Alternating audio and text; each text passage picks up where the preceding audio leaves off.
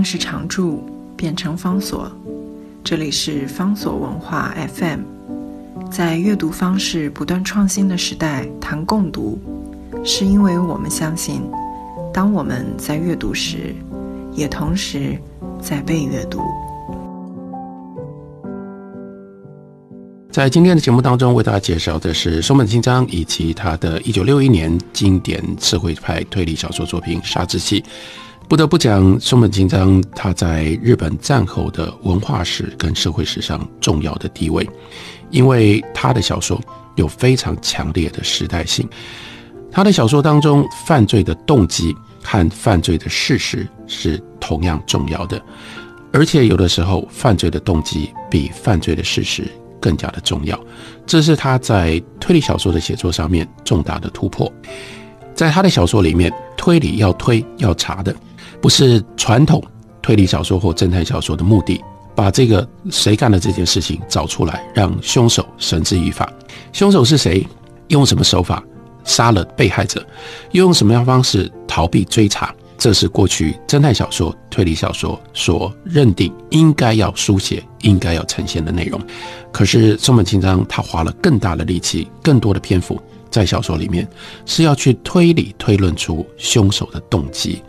松本清张的小说基本上总是要一路要推到理解清楚了犯罪动机。才算结案。另外，在小说的写法上面，他非常杰出的一点是，通常他的小说是必须要办案者在能够完完整整的呈现跟追溯这个可能的嫌犯凶手他的动机这件事情才能够被破案。所以，如果你不了解不动机，你就永远找不到这个案子的破案的关键。所以在松本清张的手上，就发展出一种特别的写法。后来，在日本社会派推理小说予以全面继承，那就是破案的关键藏在凶手的动机里。小说的重大突破，并不是在现实上面出现了什么样的证物，或者找到了什么样的证人，或者是凶嫌不小心透露了什么样的证词。他的小说最关键的是心理。是动机，所以有一部分它是社会派小说，可是这社会派小说后面，它还牵涉到心理小说，他非常擅长于去摸索这些犯案者、凶手他们可能的心理的历程，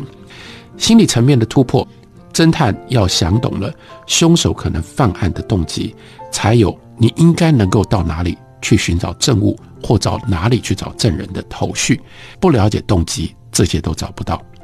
在侦探推理小说里面所写的杀人的行为，和读者没有切身的关系。毕竟百分之九十九点九的人没有杀人的经验，也一辈子不会有杀的人，然后呢刻意去制造不在场证明去脱罪的这种做法。但是小说揭露的动机却和当时的日本读者如此的亲近。这些读者，因为他们跟松本清张小说里的凶手。犯案的人活在同一个时代，他们透过中本清张的小说，他们如实看到了这些人他们的黑暗，看到他们痛苦，看到他们的挣扎，他们在时代里面浮沉的无奈，还有他们之所以要去杀人，里面有一种是为了要保护自己在战后这种混乱当中意外偶然所得到的这种安稳跟现实，于是读者。不得不有更复杂、更深刻的思考，还有这些读者和小说中的角色，他们一起经历了那样的时代，黑暗、痛苦、挣扎、无奈。读着读着，也就不可能用一种无情冷漠的态度来面对犯罪，来面对凶嫌跟凶手的行为。意思是说，谁也不要假装，那就只是凶手跟被害人的故事，那是读者。我们大家共同活过、共同活着的那个时代，那也就反映出来，这个时代在那种状况底下仍然没有解决的问题。所以松本清张就用他的小说排山倒海，因为一本一本一直不断的写出来，而且每一本他有他自己的一些独特的多样性，所以松本清张的读者真的可以，也真的会一本一本不断的追读。他所写的作品，然后每一本都给他们新的刺激，都给了他们新的感动。所以真的就是在量上面又是排山倒海，所以呢，逼迫日本人不能够转过头去逃避。三十年的时间当中，他出版了八百本书，再加上受到他的影响，投入了社会推理创作行列的其他作家，例如说另外一个跟他同代，在社会推理上面成就一样很高的，将士深村成一，他们这些人的杰出的作品所加起来的那个量更惊人的，因为有推理形式作为强烈的诱因，所以呢，日本人、日本读者。集体的逆转了原本的逃避的心态，不得不在阅读跟讨论当中重整自己的正义观念，去讨论、去理解、去决定自己的罪与罚的标准。而且呢，很快的，松本清张就不只是透过小说书籍来影响日本社会，他的小说又被改编成为电视，改编成为电影。像我们今天为大家介绍的这本书叫做《杀之气》。《杀之气》也曾经改编成为电影，那部电影在日本的电影史上也有很高的成就。所以，或许有一些朋友是透过电影而知道《杀之气》，或许你没有读过这个小说，所以可以顺便跟大家说一下，电影《杀之气》本身是一个非常重要的影视的作品，但是跟小说《杀之气》却有很大的不同。这个最大的不同是作品当中关键的音乐。在小说里面，音乐松本清张刻意写的是当时在战后，在那样的一个混乱状态底下，打破传统、突破传统、刻意弃绝了传统所产生的一种称之为叫做具体音乐，那是一种现代音乐、电子音乐的前身。那样的一种现代音乐，在上世纪的小说里面扮演了非常重要的角色。可是，如果要把它改编成为电视电影，这个现代音乐就会造成观众的巨大的困扰，因为那种音乐听起来一点都不舒服。所以在电影里面，他是把它改编成为大型的交响乐交响曲，因此电影很感人的一幕，是我们所看到的小说的主角之一，这个作曲家，同时他身兼指挥家，他指挥他自己作品。在演出的同时，平行剪接了他过去一生当中的许多的剪影跟过程，那样的影像上面的力量，那样一种影像上的力量，给许许多多电影的观众留下了非常深刻的印象。这样的电影，一方面当然扩大了松本清张的影响力，也抬高了松本清张的地位。不过，我还是要提醒大家，看过电影不等于。读过小说，如果要对于小说当中他所书写的日本五零年代末期的那样的一个社会的非常尖锐的一些观察的话，我们还是得回到松本清张他的原著上。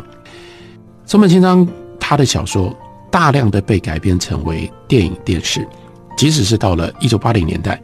日本电视上面有红极一时的，称之为叫做土曜剧场。土曜来自于土曜日，土曜日就是星期六，这是每个星期六固定上演的影集。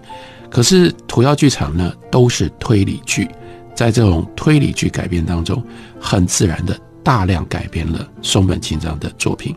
就算不是改编自松本清张的作品，土曜剧场里面所演出的这种剧集，通常也都充满了社会推理的精神。所以，我们回头看，什么叫做清张革命？清张革命的核心意义就在于，松本清张他彻底改变了日本人原本战后的错乱的价值意识，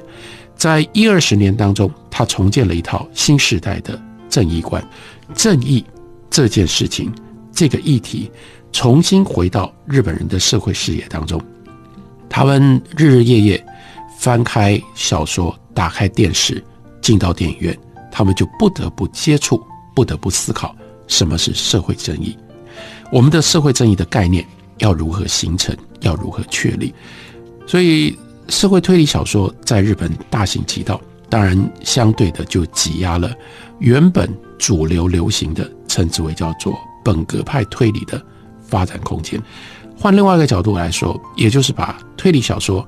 从原来那样的一个朝向益智游戏走去的方向，把它拉了回来，回归到。小说的本质为什么是小说的本质？因为如果我们看西方的 novel，为什么还会出现？就是为了要探讨，为了要显现社会的一致性，为了要解答藏在多元意识后面的各种不同的问题。从社会面上面来看，松本清张的贡献就在于引领日本人去思考罪与罚它的道理、它的原则。那从文学面来看，松本清张也有很大的贡献。他把原先变得越来越狭窄、越来越游戏化的这种推理小说、本格推理小说，硬是借由他一个人力量，把这样一种主流推到边缘去，